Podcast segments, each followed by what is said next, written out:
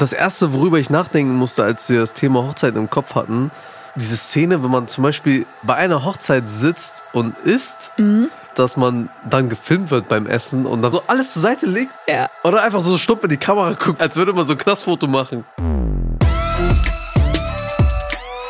Chai Society. Ein Podcast von Bremen Next und Enjoy.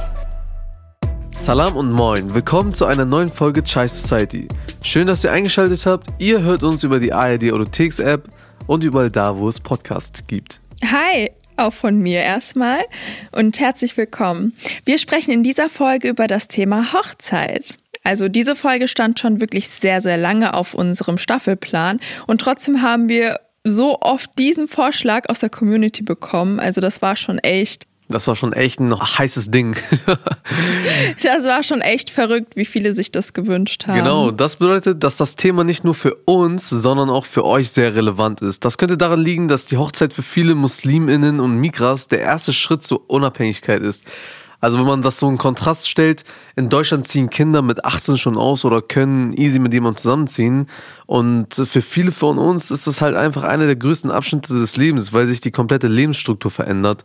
Und auch wenn man so nachdenken möchte, man wird ja als Kind immer so darauf angesprochen, so, ey, wann heiratest du? Oder wenn du heiratest, dann machen wir das und das und dies und das. Und quasi das Leben ist so, wir sind so Ja.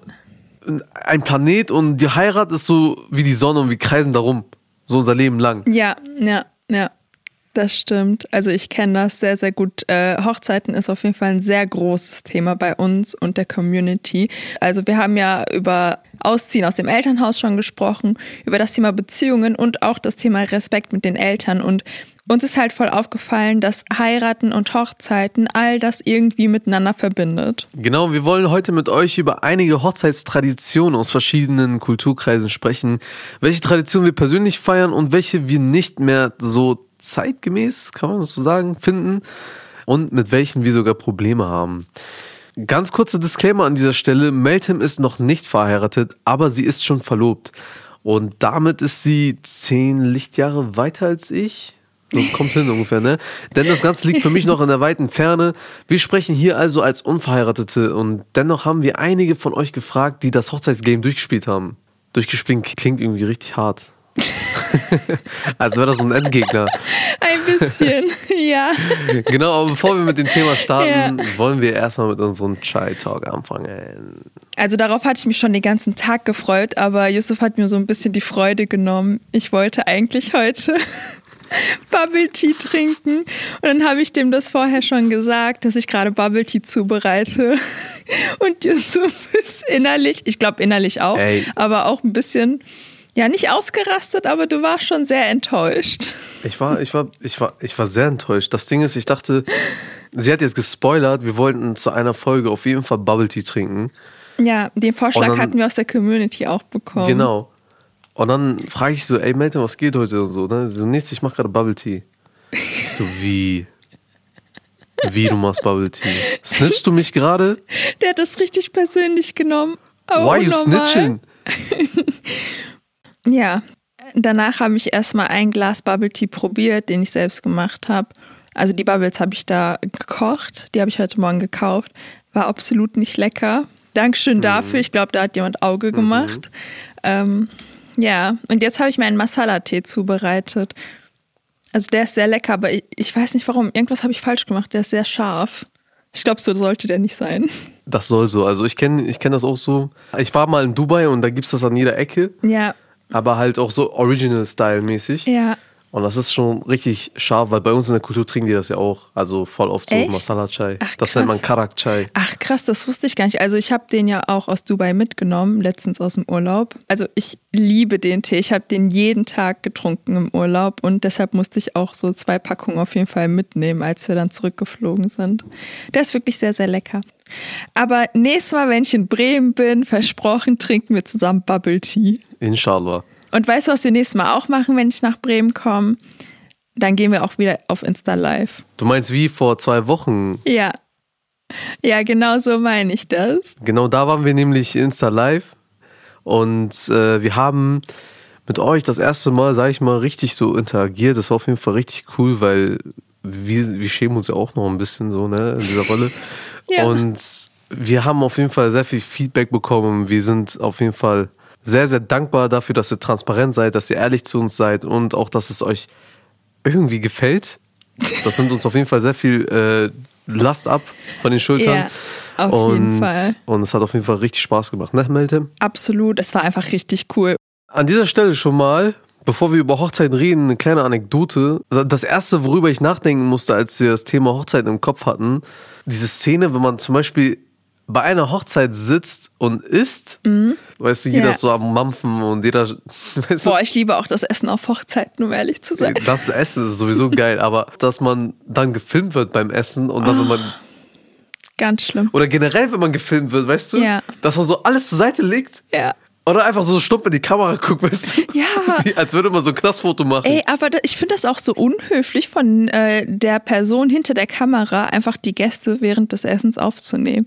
Also ich finde das jetzt auch nicht so spannend, glaube ich, später auf einem Hochzeitsvideo, aber ich finde das auch sehr, sehr unhöflich, weil also auf typisch türkischen Hochzeiten gibt's oder gab's früher halt voll oft so ein halbes Hähnchen und, und dann bist du so voll into so Knochen entfernen und dies und das in so einem Abendkleid, weißt du, und dann isst du so mit deinen Händen, aber das ist dann einfach, das sieht dann einfach im Grunde so komisch aus. Ich glaube, die Kameramänner, das, das ist so Highlight des Tages, Leute zu nerven, auf Spaß. Einfach so aus Spaß, so in, in ihrer intimsten Situation sie zu stören. Abgesehen vom Essen gibt es ja auch noch ganz viele andere Traditionen, die sich rund um das Thema Heiraten drehen. Und ich glaube, die Liste ist da auch sehr, sehr lang. Aber Yusuf, ich war persönlich noch nie auf einer afghanischen Hochzeit. Kannst du mir innerhalb von 30 Sekunden eine typisch afghanische Hochzeit beschreiben?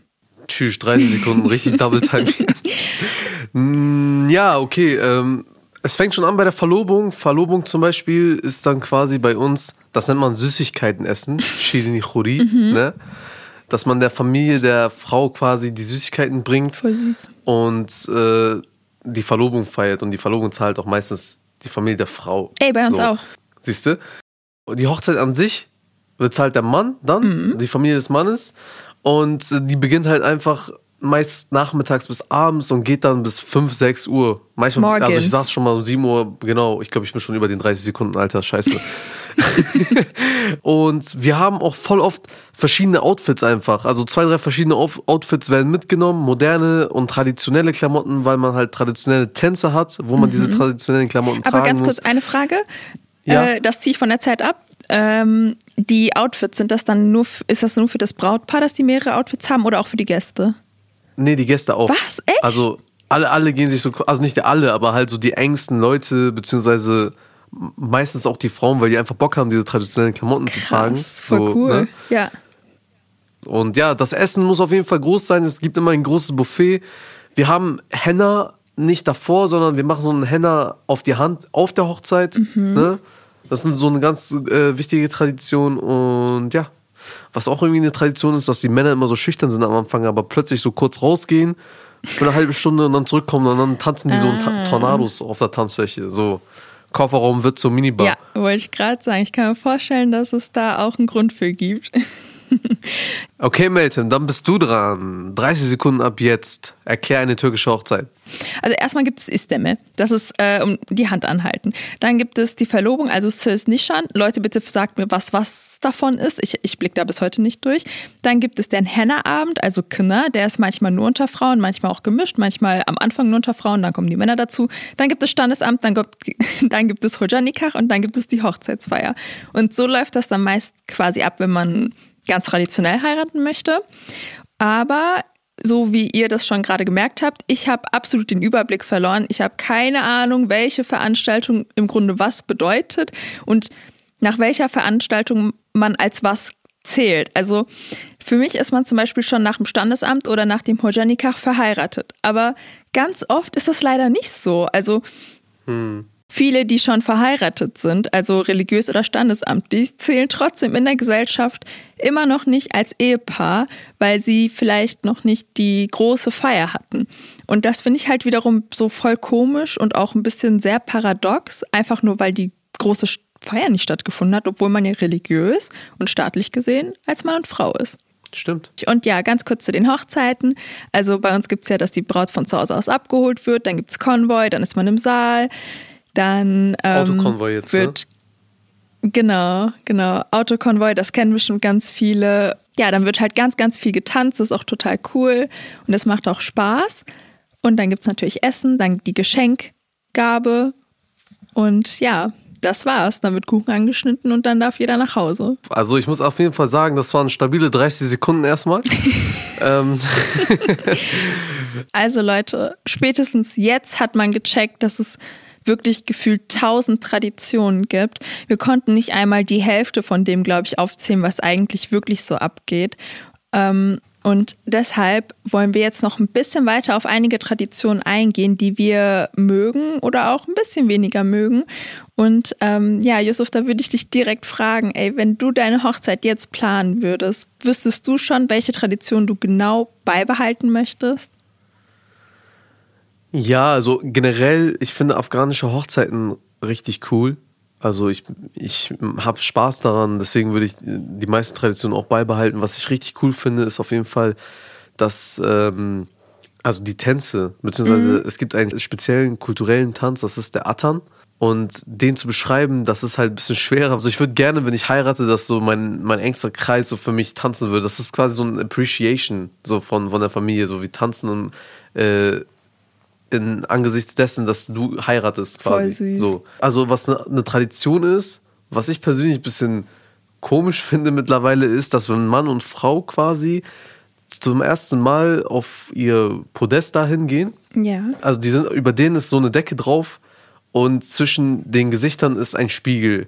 Okay. Und ich habe halt meinen Vater mal gefragt, warum ist das so? Und er meinte halt, ja, früher war das so, man kannte die man kannte sich gegenseitig nicht. Mhm. Also man hat sich beim Heiraten das erste Mal gesehen. Ach, krass. Und dann hat man da sich erstmal so Spiegel dazwischen gehalten.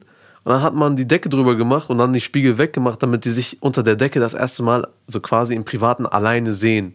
Ach, krass. So. Und das wurde dann auch voll oft abused von Menschen, die dann, also damals in Afghanistan, wir geben dir mal unsere jüngere to Tochter. Und dann haben die einfach so die ältere Tochter einfach so ausgetauscht. Ich denke mir so, Junge, wie krank ist das? Es gibt so eine Geschichte mit einem Onkel von mir. So krank Ja, auf jeden Fall. Aber so ähnliche Stories äh, habe ich auch schon mal gehört. Und was ich aber richtig cool finde in der Tradition ist auch, dass wir zum Beispiel äh, Nikah, also die islamische Hochzeit, in der Hochzeit selber machen. Wenn du einfach Nikah und diese gesellschaftliche Hochzeit, also diese große Feier, zur selben Zeit machst, dann hast du da einfach keine Probleme. Dann hast du das fertig abgestempelt. Ja, ich habe nämlich noch eine kleine lustige Story zum Hojanika, also so heißt das bei uns. Ähm, das ist nämlich die muslimische Trauung. Also ab da zählt man muslimisch oder religiös gesehen als Mann und Frau. Also äh, Bekannte von uns kennen nämlich einen Hodja, der nachts um drei angerufen wurde von dem Vater eines Bräutigams mit der Bitte, doch ganz kurz nochmal in den Saal zu kommen und das Brautpaar zu ähm, trauen. Wie so ein Notarzt. In dem Sinne. Und dann ist er halt nachts noch dahin und hat das Paar vermählt, bevor sie dann finally in, nach Hause in deren Hochzeitsnacht gehen durften. Die hatten es aber eilig.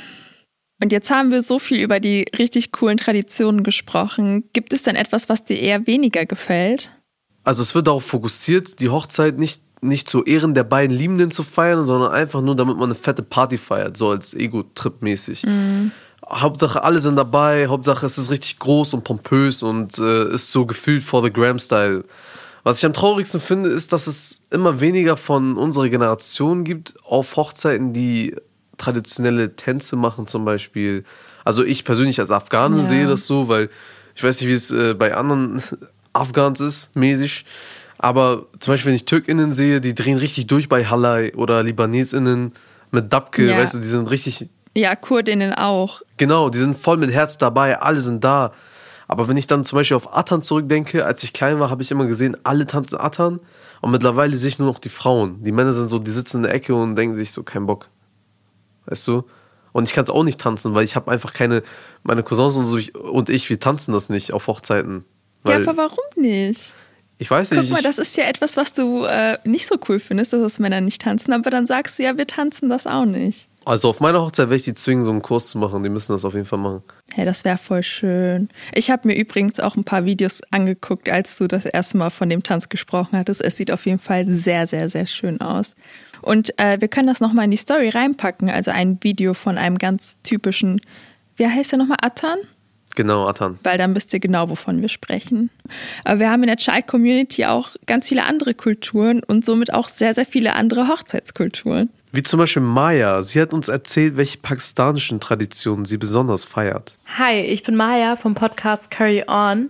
Und in unserer pakistanischen Community spielen Hochzeiten eine wahnsinnig wichtige Rolle. Ähm, es geht schon immer zwei Wochen vorher los mit Henna-Abend, Tanzabend und so weiter. Und das unterscheidet sich auch richtig krass von den äh, deutschen Tradition, es fängt vielleicht schon damit an, dass die Braut bei uns traditionell so ein ähm, knallrotes Kleid trägt mit ordentlich viel Goldschmuck, also einen ganz anderen Look hat, als jetzt irgendwie äh, eine Braut es in Deutschland traditionell hätte.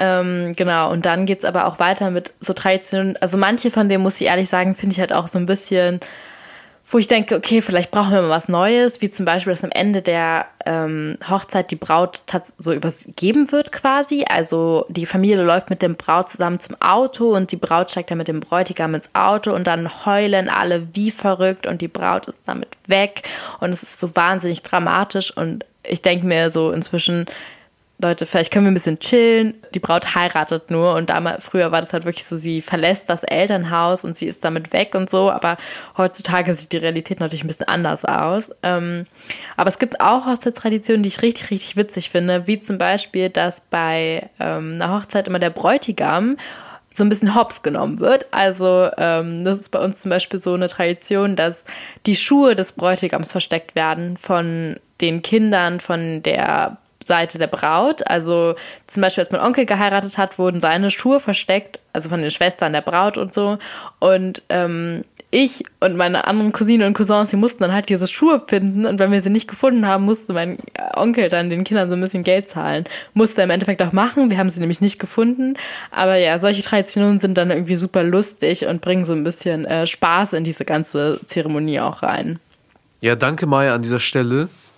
Schaut gerne vorbei bei Curry On, dem Podcast. Hört sich auf jeden Fall cool an. Vor allem das mit Schuhe vom Mann verstecken und der muss sie dann finden und Geld geben, wenn er es nicht findet. Also das finde ich richtig cool, um ehrlich zu sein. Ich finde das total schön, wenn so ein bisschen der Hochzeit die Ernstlichkeit auch weggenommen wird. Also weißt du, was ich meine? Dass es einfach ja, ja. manchmal nur witzig ist wenn der Bräutigam bei uns die Braut abholt, dann kann es auch mal vorkommen, dass äh, die Geschwister oder die jüngeren Kinder die Tür versperren und der Bräutigam sich den Weg erstmal freikaufen muss. Und ähm, das finde ich auch total süß, dass die kleinen Kinder dann noch mal ein bisschen was abbekommen. Ja, generell, also du hast jetzt quasi aus der türkischen Perspektive wieder erzählt und ich habe einfach das Gefühl, dass wir in vielen Kulturkreisen Parallelen finden. Ja. Generell werden aber immer weniger Traditionen eingehalten. Ist dir das schon mal aufgefallen? Also ich finde, es geht. Also einerseits verstehe ich den Punkt, dass so Traditionen jetzt, wenn du sagst, dass die Tänze weniger getanzt werden, dann verstehe ich das schon. Aber ich habe so das Gefühl, dass ähm, Traditionen noch so krass eine große Rolle spielen, wenn es um das Thema Heiraten geht. Also zumindest so aus der türkischen Community, so wie ich das mitbekomme. Hm. Und ähm, also ich muss aber auch dazu sagen, dass zum Beispiel fast jeden, den man kennt, einzuladen, ja auch schon eine gewisse Tradition ist. Also ich finde, eine Hochzeit ist zum Beispiel ein so intimer Moment, den ich einfach nicht mit Leuten teilen möchte, die ich quasi aus Pflicht rufe und die dann auch nur aus Pflicht erscheinen, nur damit es mhm. halt nicht unhöflich angesehen wird. Und Jetzt hört sich das wahrscheinlich erstmal ein bisschen widersprüchlich an, was ich sage. Ähm, ich mag halt im Grunde keine großen Hochzeiten, aber was ich trotzdem wunderschön finde in unserer Kultur ist, dass Hochzeiten groß gefeiert werden. Also das ist jetzt echt ein bisschen sehr paradox, aber für mich bedeutet das halt, dass die Liebe zweier Menschen einfach sehr groß gefeiert wird und dem so einen riesengroßen Stellenwert beigemessen wird. Und dass man dann alle dabei haben möchte und gemeinsam feiern und tanzen möchte, ist halt was richtig Schönes und voll Romantisches. Also das hat auch ein bisschen was gedauert, bis ich das so verstanden habe. Aber ich ähm, finde, dass das halt in unserer Zeit teilweise ein bisschen zweckentfremdet wird. Also so wie du das ja vorhin schon gesagt hast, es geht oft nicht mehr um die Liebe. Mhm oder das Brautpaar oder den Start in das Eheleben, sondern meist eher darum, so, wer feiert die größere Hochzeit oder mit welchem Auto ist das Brautpaar zur Hochzeit erschienen oder wer schenkt wem wie viel Geld und Gold. Und das finde ich halt wiederum gar nicht so cool. Und was ich halt auch schade finde, ist, dass es wenig Raum gibt, von diesen Traditionen abzuweichen. Also jeder kann natürlich die Tradition, die er mag, feiern, aber ich finde, es herrscht einfach so ein enormer Druck auf das Brautpaar, sich ja. an viele Traditionen halten zu müssen, wie zum Beispiel das rote Band. Also ich finde, das ist das perfekte Beispiel dafür. Kennst du das? Ich persönlich kannte es nicht. Bei uns Afghanen gibt es halt ein grünes Band. Mhm. Und das grüne Band stellt quasi einen, Abschied dar. Also wenn, wenn man zum Beispiel das Elternhaus verlässt, der Bruder oder der Vater macht dann ein grünes Band ran und mhm. da kommen dann quasi Gewürze ran und Brot und Geld und Gold. Auch ein, eine Seite des Korans quasi. Mhm. Damit man, wenn man jetzt das Haus verlässt, das Elternhaus und in sein eigenes Zuhause geht, damit man so ein, so ein Starterpaket hat. Voll cool. Verstehst du? Das ist halt ja. halt das, was wir unter Band verstehen. Also hey, aber das finde ich richtig cool. Das wusste ich zum Beispiel gar nicht. Ich weiß auch gar nicht, wo ich jetzt hier anfangen soll für alle, die jetzt gar keinen Plan haben, wovon ich oder wovon wir reden, das rote Band wird bei uns äh, in der Kultur der Braut von einem jüngeren männlichen Familienmitglied um die Taille gebunden. Und das halt bevor sie von dem Bräutigam zu Hause abgeholt wird. Und das rote Band steht hier symbolisch für die Jungfräulichkeit der Braut. Also ich kenne so viele Frauen, die das gar nicht cool finden, aber das auf ihrer Hochzeit dann trotzdem machen, einfach nur, damit keiner von ihnen schlecht denkt. Also weißt du, was ich meine? Also schlecht ja, in Anführungsstrichen ja, so denkt. So quasi so ein Druck, dass man sich beweisen muss, dass, ey, meine, meine Tochter ist sauber und sie ist ein Homegirl mäßig. Genau. Und hier auch in Anführungsstrichen. Ne? Und ich finde halt, dass vor allem die Jungfräulichkeit einer Person, egal ob Frau oder Mann, privat ist. Also das geht halt niemandem was an. Und warum glaubt man, dass es okay ist, diese Info oder diese angebliche Info der Braut öffentlich preisgeben zu dürfen und die des Mannes wird gar nicht beachtet? Also weißt du, was ich meine? Das wird nur der Frau umgebunden, nicht dem Mann. Also ich finde das generell sehr überholt mit dem roten Band. Und ähm, mich regt das halt sehr, sehr auf, dass hier nur die Frau betrachtet wird und nicht der Mann. Und ich finde, wenn die Frau das der ganzen Hochzeitsgesellschaft preisgeben muss, dann auch der Mann.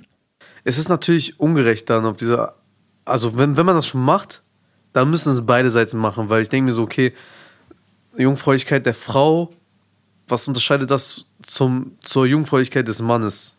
Eben. Also ich verstehe das nicht und das regt mich auch voll auf, dass da ein Unterschied gemacht wird.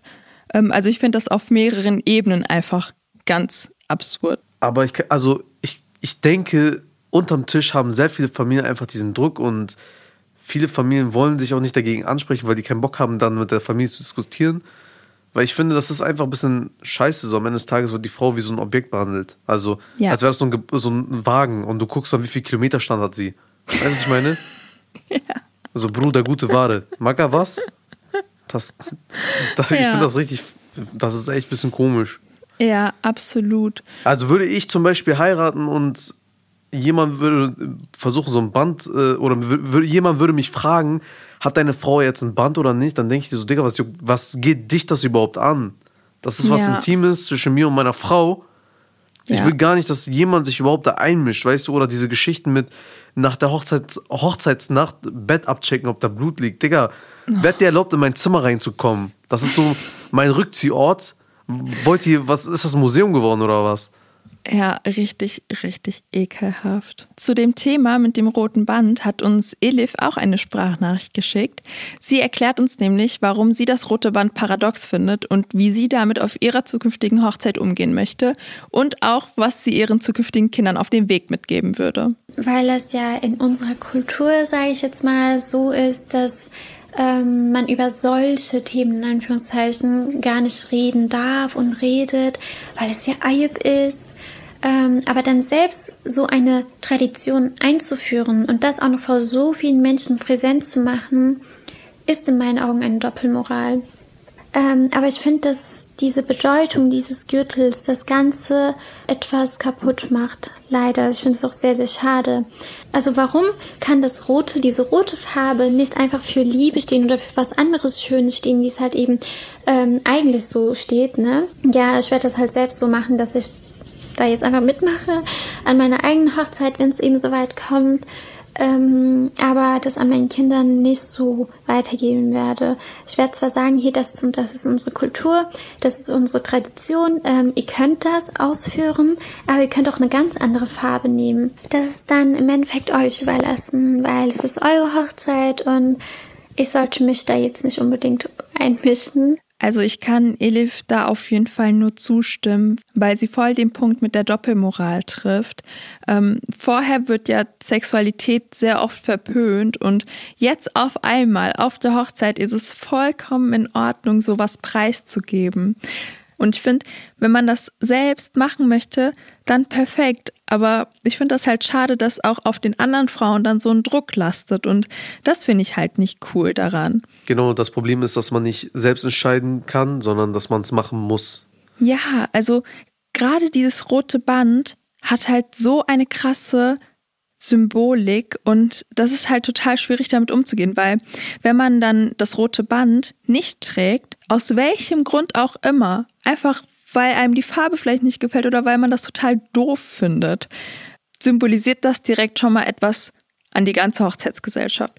Und das finde ich halt schwierig. Also eine Frau kann das nicht als ein Accessoire wählen, was sie halt tragen möchte, sondern Sie macht es, weil es quasi eine Pflicht ist. Oder einige machen das, weil es eine Pflicht ist. Mhm. Und das finde ich halt total schade. Das ist halt eine der Traditionen, die wir beide im Einvernehmen auch nicht so cool fanden. Aber weißt du was, Meltem? ja, Yusuf. Um mal vom roten Band wegzukommen, nämlich, du bist doch verlobt. Yes. Ja, nee, hast du schon ein bisschen angefangen zu sparen? Oder wie wollt ihr die Hochzeit finanziell stemmen? Da fragst du mich was. Ähm, nein, wir haben noch nicht angefangen für die Hochzeit zu sparen, aber ich glaube, das wird auch gar nicht so nötig sein. Ähm, nicht, weil wir viel Geld haben oder so, das leider gar nicht. Aber schade, weil wir nicht so eine große Hochzeit feiern wollen. Also mir persönlich würde Standesamt und ähm, Hojanikar absolut reichen. Und da ich finde, das man danach noch irgendwie mit der Familie und mit den Freunden noch schön was essen kann und so den Abend ausklingen lassen kann. Also ich brauche da keine Riesensaalhochzeit. Aber wie sieht es bei dir aus? Also ich kenne da auf jeden Fall ganz andere Paare oder generell Menschen, die für die ist ja Hochzeit das Wichtigste im Leben und das muss perfekt sein und richtig nice. Und die sind auch bereit, sich dafür voll zu verschulden. Also denen juckt es gar nicht. Also Freunde von mir, die geheiratet haben, die haben zum Teil drei, vier Jobs gehabt gleichzeitig und mussten irgendwie äh, auf die Kosten kommen, mhm. nur um eine Hochzeit zu feiern. Und ich denke mir so, ey Bro, war es das wirklich wert? Ja, für einen Tag, weißt du? Ja, für diesen einen einzigen Tag. Und jedes Mal, wenn ich auf einer Hochzeit bin, denke ich mir auch so, ey, es ist gerade so teuer und die Zeit vergeht und bam, du verlierst einfach so viel Geld gerade. Aber bevor ich das jetzt so schlecht rede, ich selber bin auch ein Fan von großen Hochzeiten. Also ich kann mir vorstellen, dass ich so, ich kenne einfach sehr viele Menschen und ich bin auch ein Mensch, ich glaube, ich würde jemanden auf meine Hochzeit einladen, den ich einmal in meinem Leben so die Hand gegeben habe. So. Es ist halt so ein schmaler Grad zwischen, es ist zu übertrieben und man will einfach eine schöne Hochzeit haben. Also ich äh, finde das natürlich cool, wenn die Leute, die groß und teuer feiern möchten, das auch machen können, so wie es das Portemonnaie dann auch hergibt. Also da habe ich absolut gar nichts dagegen.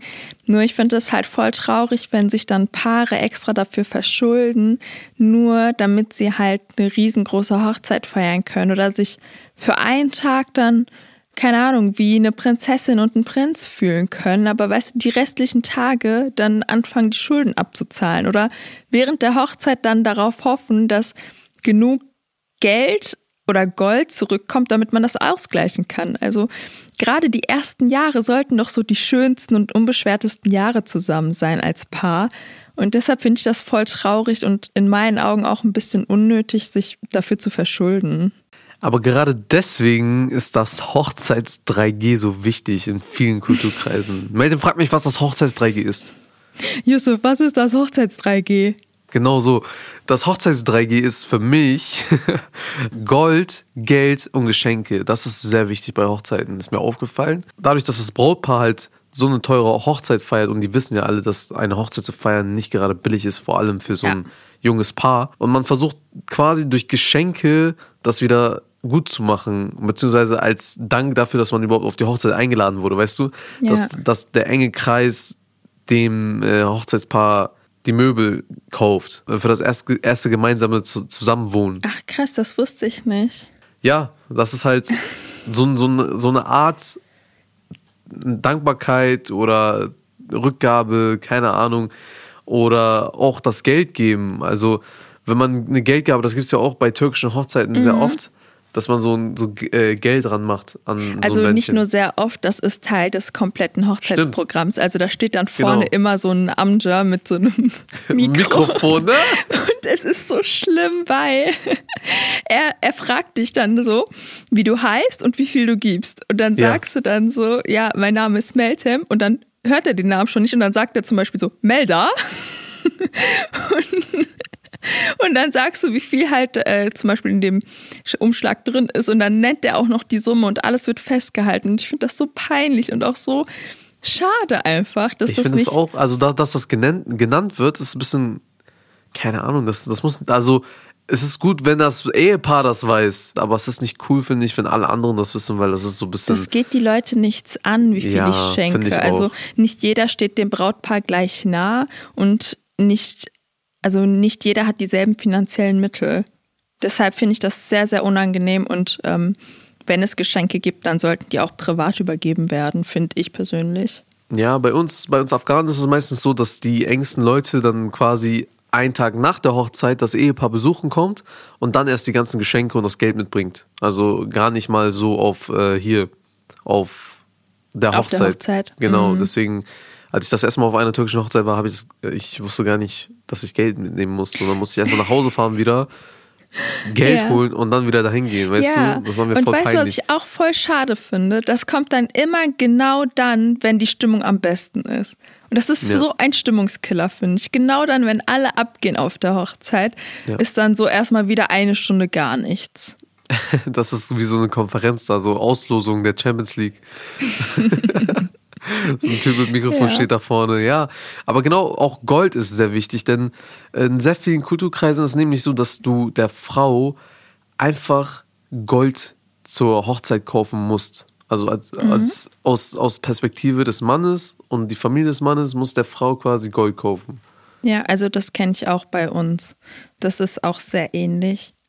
Aber das macht man schon bei uns vorher fest. Also schon beim, ich glaube, Handanhalten oder bei der Verlobung legt man schon eine Summe fest. Also wenn man das so möchte natürlich, ähm, wie viel man quasi, ja, das hört sich jetzt blöd an, für die Tochter verlangt, aber die Tochter bekommt das halt. Also das gilt als Absicherung, ähm, machen das bei uns die Eltern unter sich nochmal aus. Und auch das ganze Gold, was das Brautpaar quasi auf der Hochzeit geschenkt bekommt, geht an die Frau und das Geld wird dann geteilt. Finde ich auch cool. Das ist richtig äh, Soul Food für alle Frauen da draußen gerade. Ja, immerhin da ein Ja, bisschen. wir Männer dürfen sowieso nicht äh, nach dem Islam, wenn man nach dem Islam geht, dürfen wir sowieso kein Gold tragen, deswegen ist ja alles im Rahmen. Aber sowas kann halt voll das Streitpotenzial in sich tragen, weil das auch sehr schnell in eine sehr absurde Richtung gehen kann. Also es kann auch sein, dass die Eltern der Braut richtig, richtig viel Gold verlangen, weil sie sich denken, ja, ey, warum nicht? Ist ja eh für unsere Tochter. Aber man vergisst halt, dass, also bei uns, wenn meine Eltern jetzt quasi so viel Gold für mich verlangen würden, dann müsste das ja mein Partner zahlen. Und wenn er dann Schulden aufnimmt, ja, wer trägt die Schulden denn am Ende, wenn wir verheiratet sind? Ja, wir beide. Deshalb habe ich ja auch nichts davon. Also finde ich persönlich. Also ich verstehe das dann wiederum gar nicht. Warum sollen wir wieder geschwächt in die Ehe reingehen? Ja, Mann, das verstehe ich auf jeden Fall. Also ich habe auch als Mann ein bisschen Eier flattern, dass ich so auf einmal komme und die wollen so richtig viel Gold haben und ich muss in so eine Goldmine gehen, um das äh, Aber ich dachte, du gibst ja eh nur Bitcoins. Stimmt, gut gedribbelt. Genau, wir beiden unverheirateten Personen haben wieder so viel über Hochzeiten gesprochen. Wir wollen aber mal das Ganze von der anderen Seite betrachten. Wir haben Leute gefragt, die geheiratet haben, beziehungsweise eine Hochzeit hinter sich haben. Wir haben zum Beispiel Bitte gefragt, was rückblickend die größte Herausforderung auf ihrer Hochzeit war. Bei Kenneck-Familien ist es meistens so, dass nicht die zwei Personen heiraten, sondern da heiraten zwei Familien. Und das ist das, was es so kompliziert macht dann kommen dann solche Argumente wie, ja, das macht man so nicht bei uns und das ist Ayub, wenn wir den nicht einladen und es geht nicht. Und ja, im Endeffekt, weil unsere Eltern uns die finanziellen Mittel gegeben haben zu heiraten, mussten wir dann zu vielem Okay sagen, was wir vielleicht ganz anders gemacht hätten, hätten wir unsere eigene Hochzeit finanziert. Dankeschön, liebe Beauty, für deine Nachricht. Ich gebe Beauty auf jeden Fall echt recht, dass es in unserer Community meistens nicht als Hochzeit des Brautpaares angesehen wird, sondern als die der Familien. Mhm. Dazu folgt dann auch noch, dass äh, viele von dem Paar erwarten, dass die, dass diese Standards so hochhalten bei der Hochzeit. Mhm. Egal, ob du dich verschuldest oder nicht. Und selbst wenn die Eltern dann finanzielle Mittel zur Verfügung stellen, erwarten viele Eltern dann auch im Gegenzug so die Planung der Hochzeit. Und dann ist so eine kleine intime Hochzeit, die sich dann vielleicht einige wünschen könnten, schon mal gar nicht drin. Und wie wir vorhin schon erwähnt haben, ist das Ganze einfach nur noch eine riesengroße Show für alle Verwandten und Bekannten. Und wenn man dann doch eine kleine Hochzeit feiern sollte, heißt es direkt, dass die Familie kein Geld hätte. Weißt du, und ich denke mir so, ja, und was ist so schlimm daran? Also, ich kann doch von niemandem erwarten, dass die Person sich verschuldet, damit ich als Gast einen schönen Tag auf einer Hochzeit habe. Weißt du? Ja, Mann, auf jeden Fall. So sehe ich das auch. Wir haben aber natürlich auch viel gerantet bisher über so einige Traditionen, aber jeder hat da seine eigene Meinung zu. Hazel hat uns zum Beispiel erzählt, dass sie es sehr schön fand, als sie von ihrem Ehemann zu Hause abgeholt wurde. Also mir war persönlich Gelinschkalma, also die Brautabholung, sehr wichtig. Dadurch, dass ich ein sehr freundschaftliches und schönes Verhältnis zu meinen Eltern, aber auch zu meinen Geschwistern pflege, war es mir sehr wichtig, mich nochmal symbolisch von meinem Elternhaus zu verabschieden. Und dieser Moment war sehr emotional für mich. Also wir haben zusammen geweint, gelacht und äh, da kamen auch äh, Trommler.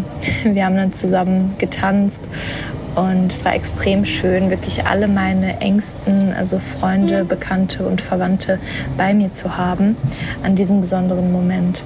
Ich kann mir richtig gut vorstellen, dass das sehr schön war. Also es ist ja auch eine sehr emotionale Angelegenheit. Also gerade wenn man dann vielleicht noch zu Hause wohnt, dann wird so viel geweint und also zusammen geweint vor allem und auch zusammen gebetet und im Anschluss halt auch zusammen getanzt. Und ich finde das total schön, dass dieser Moment so viele Emotionen beinhaltet und es dann im Grunde noch total positiv in Erinnerung bleibt. Also, aber kennst du das jetzt mit der Brautabholung? Also Gelin Chikarma? Ich kenne das äh, aus, meiner, aus meinem eigenen Kreis nicht so sehr, den afghanischen Kreis. Also mein Cousin hat das auch gemacht, aber ich glaube, das ist eher so ein Trend geworden, weil dass man es halt in äh, anderen Kulturen so kennt und oft macht. Also ich persönlich kenne es nicht, aber es liegt auch daran, ich war auch halt lange nicht auf Hochzeiten, also so richtig auf afghanischen Hochzeiten. Irgendwie als Kind war ich oft da, irgendwann kam ich so in die Pubertät und dann wurde ich nicht mehr in die Hoch äh, zu Hochzeiten mitgenommen, weil Hochzeiten so als Partnerbörse verpönt werden und meine Mutter meint so, ja, kein Bock. Am Ende kommt irgendjemand und sagt, äh, dein Sohn muss meine Tochter heiraten und so, weißt du? Eine Zeit lang musste ich mich echt da durchkämpfen, wieder auf Hochzeiten gehen zu dürfen.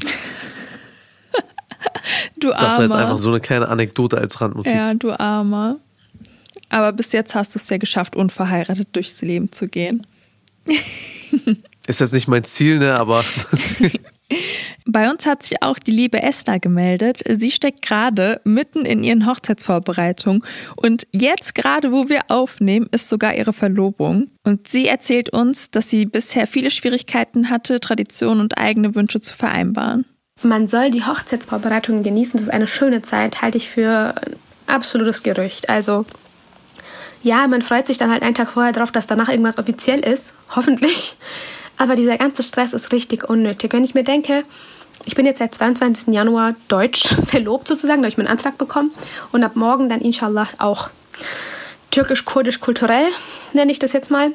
Ähm, und ich dann ab morgen Sachen dürfte im Grunde genommen, also dass ich dann zu ihm fahren darf und auch einen Tag mit ihm verbringen darf, ohne dass jemand sagt, oh, das ist aber Ayib nicht gut angesehen vor der Gesellschaft. Und es ist Ayib, wenn ich ähm, noch nicht meine Handbittung hatte und rausgehe mit diesem Menschen, obwohl ich eh schon einen Antragsring an meinem Finger habe und die Eltern sich kennen und das alles geklärt ist und wir unseren Hochzeitstermin haben.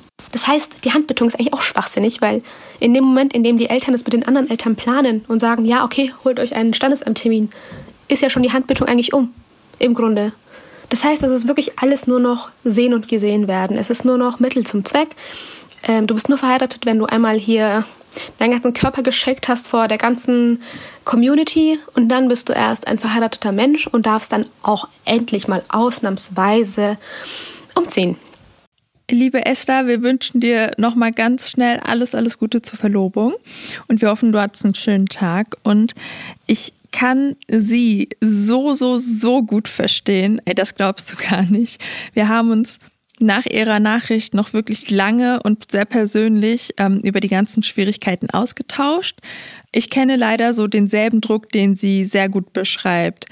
Aber ich ähm, fühle das auch sonst sehr gut, dass man so den Druck hat, keine Veranstaltung auslassen zu dürfen und alle einladen zu müssen.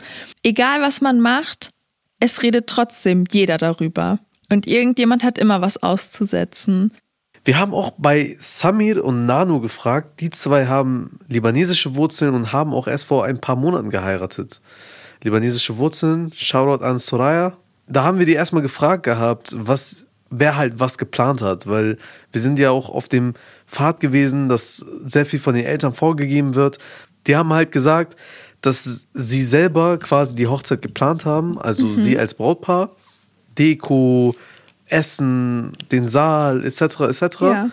Und die Eltern halt quasi sich um die Gäste gekümmert haben. Zum Beispiel überhaupt, wer kommen soll oder wenn die Gäste angekommen sind bei uns auf den Hochzeiten, also bei uns ist es ja, ja. auch so, ich, und bei den Libanesen ist es auch so, dass die Gäste dann quasi einzeln von einem der beiden Familienangehörigen empfangen werden ja. und dann so quasi persönlich zum Tisch gebracht werden. Man ist ja im Nachhinein immer schlauer, deswegen haben wir die beiden auch gefragt, was sie anders gemacht hätten auf ihrer Hochzeit. Also es gab zwar einige Verzögerungen, aber das gehörte auch irgendwo dazu, dieses authentische, dieses gestresst sein, aber auch irgendwo, dass man dann am Ende sagen kann, man hat's geschafft. Ich finde, das lief alles genauso, wie wir uns das vorgestellt haben. Das Wichtigste ist natürlich in einer Hochzeit die Planung. Wir hatten ja auch sehr lange Zeit, unsere Hochzeit von A bis Z zu planen. Somit lief alles so, wie wir uns das vorgestellt haben. Somit würden wir auch gar nichts eigentlich anders machen. Also es gab auch eine Sache, die für uns dann einen Vorteil gebildet hat. Zum Beispiel, ähm, normalerweise ist das ja so, dass bei den meisten Migra-Hochzeiten es so ist, dass man 750 bis 1000 Gäste da hat und man als Braut und Bräutigam so gesehen die Leute teilweise nicht mal kennt. Und äh, meine Frau und ich war das halt wichtig, dass wir dass das bei uns halt nicht so abläuft. Und es kam auch letztendlich Corona-bedingt dazu, dass wir nur 250 Personen hatten, wir aber wirklich jede einzelne Person auf der Hochzeit kannten und so gesehen nur Verwandte und Freunde dabei waren. Ich finde, das mit dem Corona, dass es vorteilhaft war, vielleicht, dass man äh, so einen engeren Kreis äh, bekommen hat. Cool eigentlich. Also ich finde das ein ganz cooler Aspekt. Auch aber finde ich es cool, dass Sami sagt, dass der Stress auch irgendwo dazugehört, damit es authentisch ist. Wir haben ja schon am Anfang gesagt, dass Hochzeiten bei uns einen sehr, sehr großen Stellenwert in der Kultur haben. Und unsere Hochzeiten werden in der Regel häufig von Eltern und generell den Älteren geplant und auch bezahlt. Und deshalb glaube ich, dass bei uns auf Hochzeiten noch sehr viele Traditionen durchgeführt werden, die vielleicht in unserer Generation vielleicht auch an Bedeutung schon verloren haben oder wo man sich auch wünscht, dass sich das verändert. Ich merke auch hier, dass es langsam einen Wandel gibt, ähm, weil unsere Generation auch anfängt, über die Wünsche und Vorstellungen zu reden und diese dann auch vielleicht umsetzt. Und Leute, noch mal ganz kurz, bitte nicht falsch verstehen, wenn ich hier einige Tradition kritisiere. Also ich spreche halt immer nur für mich und meine Vorstellungen und ich will hier nicht die Tradition an sich schlecht reden. Ich finde es halt immer nur schade, wenn es zur Pflicht wird. Das hast du sehr schön gesagt. Und zur Hochzeit an sich alles gut und schön. Aber gefühlt ist das manchmal mehr Last als Glückseligkeit, wenn man heiratet. Weil am Ende des Tages will man doch einfach nur heiraten. Und dann gibt es eventuell, keine Ahnung, Probleme bei der Tradition von zwei Kulturen zum Beispiel. Aber wie Samir und Nano gesagt haben, gestresst sein gehört manchmal dazu. Es macht die Hochzeit authentisch, es bringt ein bisschen Würze in die Suppe, wenn man einfach mal sieht, wie das Brautpaar in Schweiß gebadet ist. Das ist auf jeden Fall besser, als wenn man so eine Traumhochzeit sieht. Keine Ahnung, wie bei diesen okay. Stars, die dann so einen Livestream haben von ihrer Hochzeit, ähm, wo alles perfekt läuft. Und ich finde auch, das gehört dazu. Und deswegen finde ich es persönlich sehr schön, wenn man sagt, die Brautabholung oder sowas, oder sowas wie zum Beispiel nach Hause gehen nach der Hochzeit. Sowas ist für mich sehr schön, weil man als Außenstehender oder wenn man selber noch nicht geheiratet hat, immer an die Hochzeit, an den Stress denkt und an das, was, an die Pflichten, die man erfüllen muss, aber nicht an das, was das Schöne ist, dass man zusammen seinen Weg beginnt. Ja, letztendlich ist das ja auch wieder nur ein kleiner Neuanfang. Also da fängt ja wieder ein ganz neuer Lebensabschnitt an. Stress gehört dazu, Leute. Traditionen sind schön, können schön sein. Wenn euch die Tradition stört, zum Beispiel das mit dem roten Band, dann kehrt das mit euren Eltern ab. Ja, wir sind hier auch schon leider am Ende der heutigen Folge. Aber wir haben wie immer einen Podcast-Tipp für euch, nämlich Danke gut. Und dort trifft Miriam Davutwandi alle zwei Wochen Menschen aus der Popkultur und spricht mit ihnen über alles, was mit Mental Health und der Psyche zu tun hat. Das können Depressionen, Bipolarität, Süchte oder Essstörungen sein. Und den findet ihr auch in der ARD Audiothek. Uns findet ihr in der ARD Audiothek, Spotify, Apple Podcasts und überall da, wo es Podcasts gibt. Chai Society. Ein Podcast von Bremen Next und Enjoy.